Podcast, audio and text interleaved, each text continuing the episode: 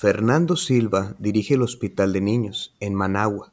En vísperas de Navidad se quedó trabajando hasta muy tarde. Ya estaban sonando los cohetes y empezaban los juegos artificiales a iluminar el cielo, cuando Fernando decidió marcharse. En su casa lo esperaban para festejar. Hizo una última recorrida por las salas, viendo si todo estaba en orden, y en eso estaba cuando sintió que unos pasos lo seguían, unos pasos de algodón. Se volvió y descubrió que uno de los enfermitos lo andaba atrás, lo estaba siguiendo. En la penumbra lo reconoció, era un niño que estaba solo.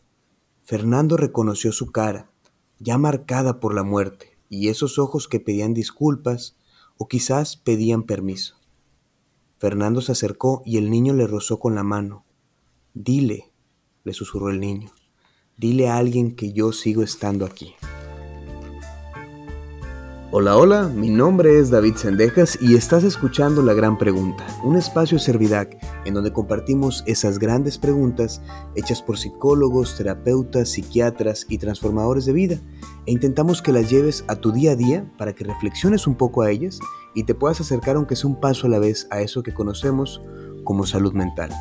El día de hoy, en este espacio de la gran pregunta, tengo el honor de presentarles a una persona que quiero mucho, que he conocido desde hace muchos años, he compartido trabajo, la verdad es que es una gran persona, es mi buen Roger, que creo que él se, presenta como, como Rogelio, pero bueno, yo lo conozco como Roger, y el día de hoy él nos va a acompañar un poquito aquí con una de las grandes preguntas que queremos compartirles, muy sencilla y a la vez pues está algo, algo, algo para reflexionar un poco. Vamos a hablar un poco de qué hago con mi inteligencia emocional o cómo es que soy inteligentemente emocional.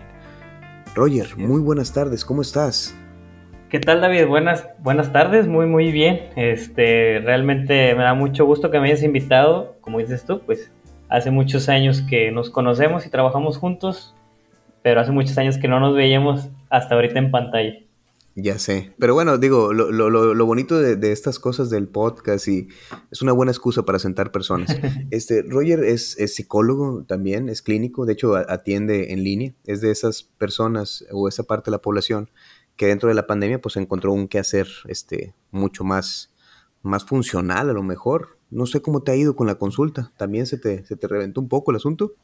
Eh, sí, la verdad es que ahora con la pandemia precisamente explotó mucho, ¿no? Explotó eh, tener más pacientes. Eh, la verdad es que el, tuve, tuvimos, o bueno, yo en este caso tuve que acoplarme a las nuevas modalidades como es la psicoterapia en videollamada, este, lo cual pues la verdad es que sí es un poco diferente, pero a la vez sí ayuda mucho, eh, sobre todo por la cuestión de que, pues, del encerramiento, ¿no? De, del, de la pandemia, este, y la verdad es que me está yendo muy bien, o sea, realmente eh, los pacientes, en cambio, a, en base a, perdón, a, referencias, etcétera, pues han llegado, eh, y la verdad es que me gusta mucho, porque dentro de lo malo que es la pandemia, pues encontramos algo bueno, que la gente está dejando el estigma de, ir al psicólogo como alguien loco o alguien eh, que está mal ir ahí o ir a terapia. Entonces, eso es dentro de lo malo, eso es lo bueno. Este, y la verdad, lo bueno es que sí me ha estado yendo muy bien con, pacientes. Este, y sí, explotó mucho. Fíjate, no sé cómo ha sido tu cambio de consulta privada directa o tu cambio de directamente a, o sea, de tu consulta a lo mejor particular al mundo de, videollamadas, pero, por ejemplo, a mí me, causa algo el hecho de tener que estar en el Zoom porque tienes que estar viendo la cara de la gente constantemente. Y no es que no quiera ver la cara a, la gente, sin metáfora de por medio, pero sí es como que ya me había acostumbrado, pues no soy tanto de diván hace muchos años, pero sí a que entonces ahí estás sentado y tú estás viendo para otro lado y pones una, una, una atención a la escucha y no tanto cómo estás este, viendo a los ojos. Pero el Zoom te obliga entonces a que te estén viendo y los estés viendo. Y yo me acuerdo mucho que al principio me hacía mucho ruido esa parte. De hecho, al principio de la pandemia a mí se me hacía más cómodo los pacientes que querían puramente llamada y no videollamada. Eh, ¿Tú te encontraste con algo así? Yo sé que tu, forma de trabajar es un poco diferente a la mía. Eh, fíjate que también al principio se me complicó, o sea, eh, si era porque estaba acostumbrado precisamente a la presencial solamente, eh, pero yo creo que no se me complicó tanto por, por, o sea, tienes razón, el hecho de estar viéndonos prácticamente a la cara, este, y sobre todo porque pues si mueves en algún momento tus ojos o, o la, eh, prácticamente el paciente puede identificar más rápido que en la presencial, que por posiblemente que no estás poniendo atención o, eh, puede sentirse de esta manera el paciente. Eh, y esto fue lo que yo, o sea, yo vi al, princip al principio de, de, la terapia en línea. Eh, vi esto y fue la verdad es que tu tuve que trabajar mucho en estar totalmente enfocado tanto au audio y visualmente al mil por ciento en la videollamada, porque creo, creo yo que sí es un poquito más de esfuerzo, ya que precisamente no los tienes eh, ahí justamente presencial, donde pues también se puede analizar ciertos movimientos, eh, ademanes, etcétera, ¿no? Sí, sí, yo, yo, yo tengo un paciente que me decía, bien curioso, de que yo ya sé cuándo vas a cerrar la sesión, David, porque volteas a la derecha inferior donde está el reloj. Y yo, ah, caray. Y pues sí, cierto, la verdad es que veo que, ah, ya estamos en tiempo y entonces ya, ya te leen de una manera diferente, porque yo me acuerdo uh -huh. que, que, presencialmente ya me había acostumbrado, por ejemplo, a hacer como que ese movimiento de brazo para ver uh -huh. la hora y, y, que se vea discreto, pero son esas cosas que uno fue modificando. Pero ¿sabes qué es lo que no creo que se modifique con la, el, el, trabajo en línea? Yo siento que es, es esta parte tan divertida de las palabras. Tú tienes una Totalmente. forma de trabajar, digo, yo sé que por muchos años trabajaste con un psiquiatra, tienes una forma de darle una atención específica al dolor o a esta parte de la enfermedad. De hecho, tienes un, modelo muy interesante. ¿Qué haces tú? Mira, prácticamente, eh, bueno, yo, estu yo estuve trabajando alrededor de 3 a 4 años con, con un psiquiatra, eh, el doctor Jorge Garza, eh, y él me enseñó lo que pues realmente ni siquiera en la escuela había visto, que era la cuestión de la inteligencia emocional.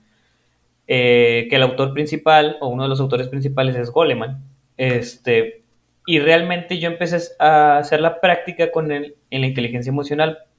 En pocas palabras es el reconocer y el aceptar tus emociones. La emoción que tengas en ese momento o en ese instante es por algo, ¿no? Eh, y ese algo es lo que se tiene que trabajar. Claro que también mi, mi rumbo terapéutica me gusta mucho lo que es el, la, el lado analítico, el psicoanálisis, este, y, pero no dejo a un lado la cuestión de la inteligencia emocional. Eh, precisamente, creo que culturalmente, podría habla, hablarlo yo culturalmente, este, sobre todo los, tanto los hombres como las mujeres. Los hombres no pueden llorar porque son hombres y tienen que ser fuertes. No pueden ser débiles. Las mujeres eh, tienen que ser, eh, también no pueden demostrar sus emociones porque, no sé, ya estás chiflada o ya estás chiflado, ¿no? Entonces, prácticamente es tanto reconocer mis emociones y aceptarlas como reconocer las emociones de los demás y aceptar las emociones de los demás también. Oye, si mi hijo está triste por una acción que yo hice, pues entonces tengo que trabajar eso. Y fíjate que estoy de acuerdo, solo que creo que hay que ponerle como que un pasito más hacia atrás al asunto. Un, proceso de autocontemplación en la que uno dice, a ver, estoy triste. ¿Por qué estoy triste? Siempre ayuda. O sea, nunca está de más que uno diga, estoy enamorado. A ver, ¿y por qué estoy enamorado? La verdad es que la gente no tendemos a, a pensar de manera tan reflexiva como deberíamos. Pensamos mucho con el estómago. Y cuando estamos enamorados, pues nos enamoramos. Y cuando estamos tristes, pues nos ponemos tristes. Y pocas veces pensamos y reflexionamos ese sentir. Yo entiendo que la inteligencia emocional es ponerle atención a ese sentir. Pero si nos damos un paso para atrás, vale más la pena, yo creería, no tanto preguntarte por qué estoy enamorado, o por qué estoy triste, o por qué estoy fastidiado, porque esa clase de preguntas no te van a llevar a muchas respuestas, solo uh -huh. te van a llevar a ¿por qué estoy triste? Porque no tengo trabajo. ¿Y por qué no tengo trabajo? Porque no me contratan. ¿Y por qué no me contratan? Porque hay muy poca demanda. Esas clases de preguntas a veces no te llevan a darle un sentido a lo que sientes. yo creo a veces que vale más la pena cambiar la estructura de la pregunta y cambiarle un para qué. A ver, ¿para qué estoy triste? Bueno, pues estoy triste, pues para ponerme más atención a mí mismo. O estoy triste para, para que esa otra persona frente a mí le quede clarísimo que estoy triste y pueda yo acercarme a ella. O sea, los paras dan mucho más sentido que los porqués. totalmente. Ahora, en esta parte de la inteligencia emocional, yo, yo lo entiendo que, porque mucho paciente o muchas consultas llegan con esa demanda. Estuvo tan de moda este libro de Goleman, que entonces recuerdo que me llegaba un paciente y me decía, no, es que yo creo que tengo una muy mala inteligencia emocional. Y yo, bueno, ¿y qué es eso? ¿Tú qué haces cuando llegan y te dicen cosas así? Pues básicamente, eh, digo, yo me voy mucho en la, cuestión de la infancia. Es, realmente no, no, no nos enseñan o nos enseñaron lo que es la inteligencia emocional, el aceptar las emociones, ¿no? Te voy a poner un ejemplo, a lo mejor que yo he visto en terapia. Eh, posiblemente esta persona, eh, no sé, digamos, saca en su escuela eh, saca un 5 o, bueno, sí, saca un 10, perdón, en una materia, ¿no?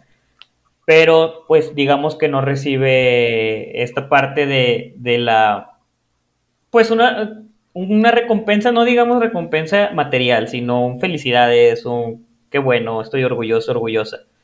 Eh, en cambio, saca un 6, un 7 o reprueba la materia y es un castigo, es un regaño, eh, etcétera, etcétera. Entonces, el, darle valor, bueno, cuando viene una persona así diciéndome, es que, digamos, no tengo inteligencia emocional, pues básicamente es, no, se te, no te dieron las herramientas porque obviamente hay algo atrás, digamos, en la infancia, eh, tanto como los padres, y así nos vamos, ¿no? Nos vamos a ir generaciones tras generaciones que no está eh, desarrollada esta parte de la inteligencia emocional. O sea, no es porque tú no, no es porque tú seas un burro en inteligencia emocional, sino es porque no se te ha implementado como tal.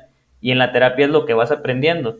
Vaya, tanto como suponiendo eh, cuando rompen en llanto, por fin en terapia, ¿no? Ahí es donde normalmente los pacientes dicen, qué rico se siente esto. Y eso tal vez nunca lo habían, no, no lo habían podido hacer, claro, por situaciones de, de anteriores o cosas posiblemente de la infancia, pero por fin pudieron aceptar y darle valor a esa emoción que están sintiendo, que es el llanto, y de alguna u otra manera, pues desahogar esa emoción.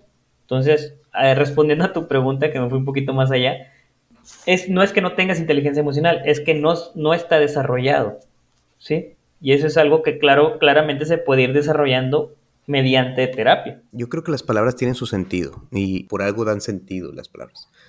Inteligencia es la habilidad de resolver un problema. O sea, referente a la inteligencia emocional. Inteligencia es la habilidad de resolver un problema. Una persona inteligente es una persona que resuelve un problema. Por eso es íntegra, es, o sea, es algo que tiene que ver con integrar. ¿Sí? Inteligencia. Es alguien que puede resolver un problema. Y emoción tiene que ver con el movimiento. Una persona emocionada es una persona en motion, o sea, una persona que se mueve. Es alguien que puede resolver un problema y se puede mover al respecto. Yo creo que las emociones, o tanto yo creo como percibo que las emociones, son un lugar donde uno está. Cuando uno está triste, está en un lugar específico. Cuando uno está enojado, está en un lugar específico. Y cuando digo lugar me refiero a cómo se posiciona uno con el otro. Una persona que siempre está enojada es una persona que se posiciona así, como alguien que puede hacerte daño, como alguien que puede agredirte, como alguien que puede controlarte. Pero cuando se mueve o se emociona, o sea, movimiento, y pasa de ser alguien enojado a ser alguien triste, eso es cuando ya se vuelve la resolución del problema. Por eso yo creo que inteligencia emocional es mover ese lugar que tú tienes por tu emoción hacia un lugar que sea mejor para ti. Un hombre que grita mucho, pues probablemente no se siente escuchado. Claro que no está bien y no se justifica y eso no, no significa que pueda estar gritándole a la gente, pero sí explica por qué lo hace.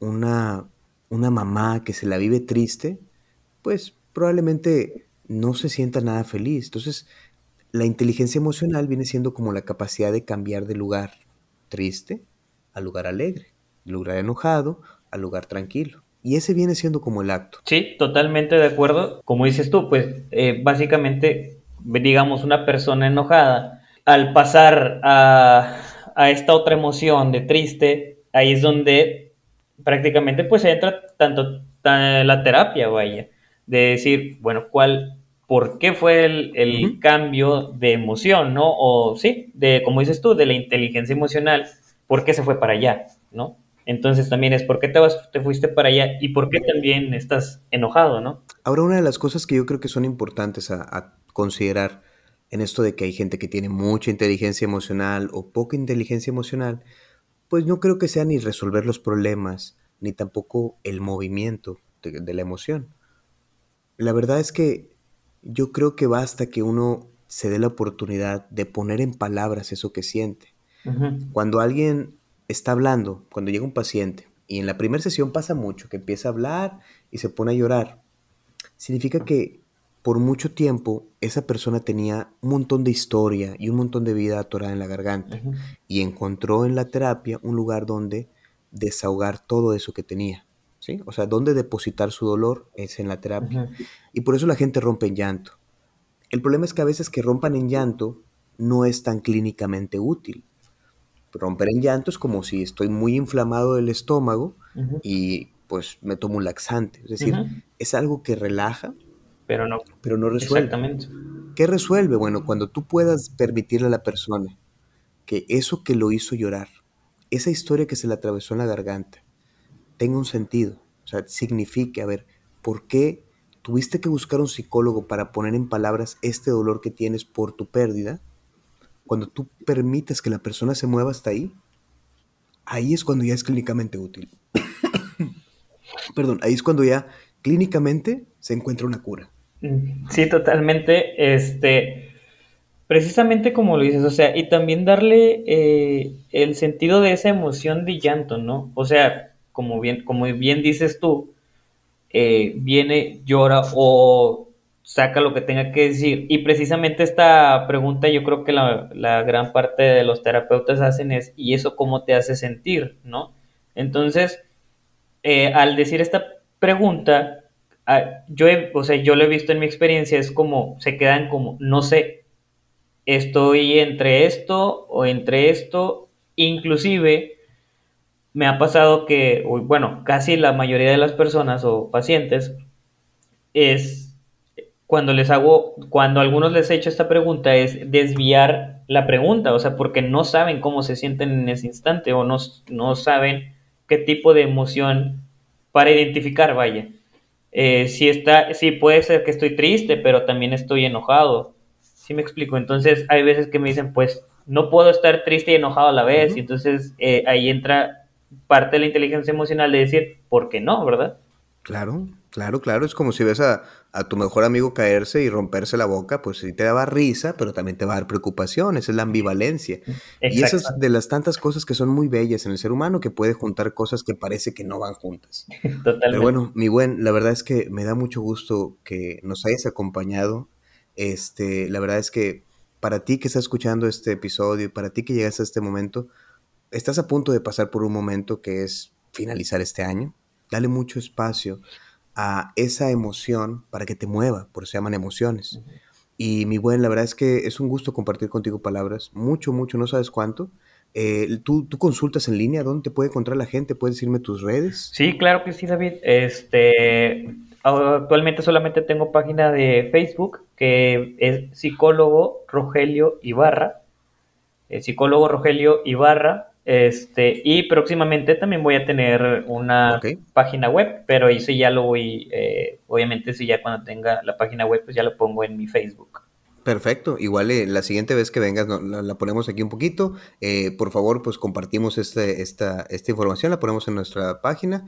Cualquier cosa, pues puedes contactar a, a Rogelio a través de su, de su página. Y pues bueno, te agradezco mucho que nos hayas acompañado. Recuerda que en este podcast pues no hay respuestas, existen grandes preguntas y la respuesta indicada la tienes tú. Eh, Roger, gracias por estar aquí. A ti que nos hayas acompañado, espero que tengas unas buenas fechas, buenas, bonitas fiestas, sea sea lo, lo que festejes y muchas gracias. Muchas gracias. Adiós.